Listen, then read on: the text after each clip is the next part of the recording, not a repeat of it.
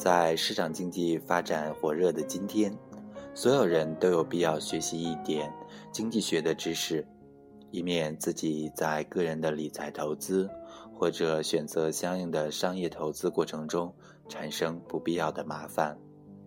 今天，麦克活在北京，将跟大家一起聊一聊商业投资和个人理财方面的小点子。最近。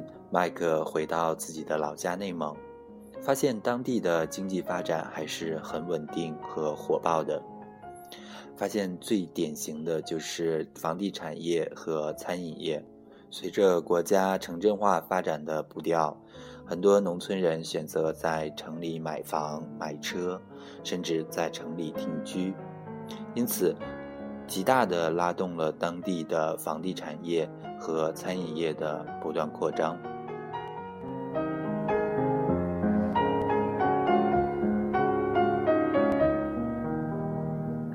而随着房地产业的发展，当地的装修、建材等产业也在不断的拉动着内需。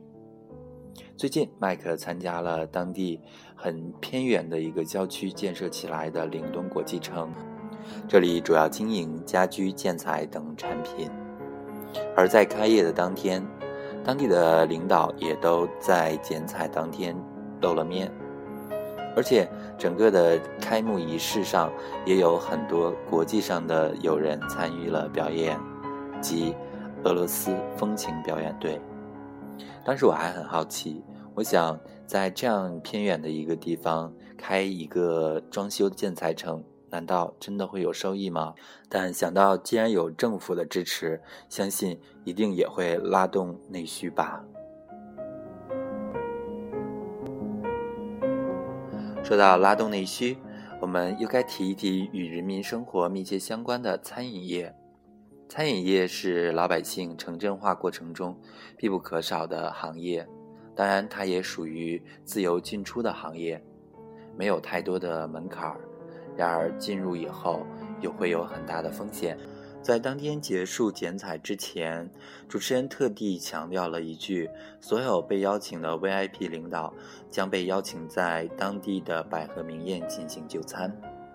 我想，主持人为何这样强调“百合名宴”这个词呢？细想一想，原来又是为拉动内需吧。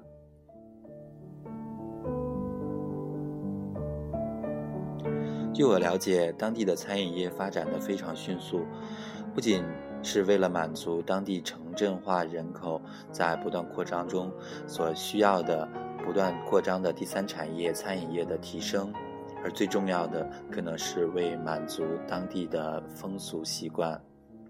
比如，在某些盛大仪式结束以后，都会有相应的大规模的宴请。这种大规模的宴请就会极大的丰富和满足当地餐饮业最。本质的需求，客源。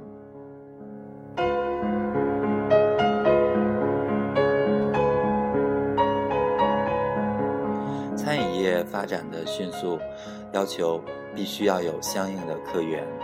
据我了解，当地的居民很多都会在家里做饭，很少有像在大城市这样直接在外面就餐的习惯。而餐饮业发展的如此火爆。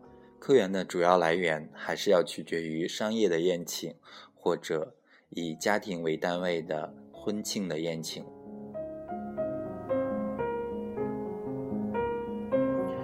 最近我又发现，在当地有一个风俗习惯，无论是家里有任何的事情，婚丧嫁娶，或者小店开业，都会邀请亲朋好友一起聚一聚。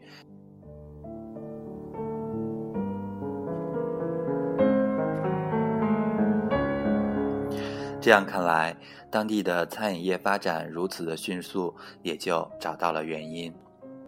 说到这里，我们也就看清楚了，原来当地建材业发展的如此迅速，还有餐饮业不断的扩张，都是由于在政府的指挥棒下不断的扩大内需的表现。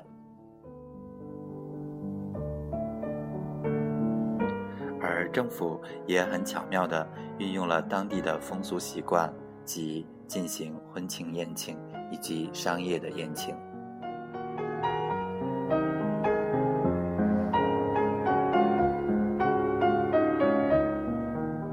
所以我们在不同的城市选择相应的产业进行投资的过程中，都应该密切的了解当地的政策以及风俗习惯。